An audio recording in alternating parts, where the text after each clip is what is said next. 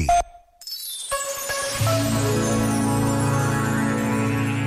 Quando esperar é preciso, o melhor é fazê-lo com bom espírito, com paciência.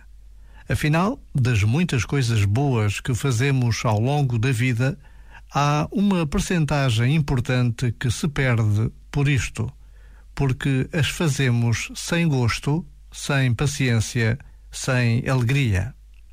Tudo o que hoje decidires fazer por bem, é importante que o faças da melhor maneira, com bom espírito. Este momento está disponível em podcast no site e na app.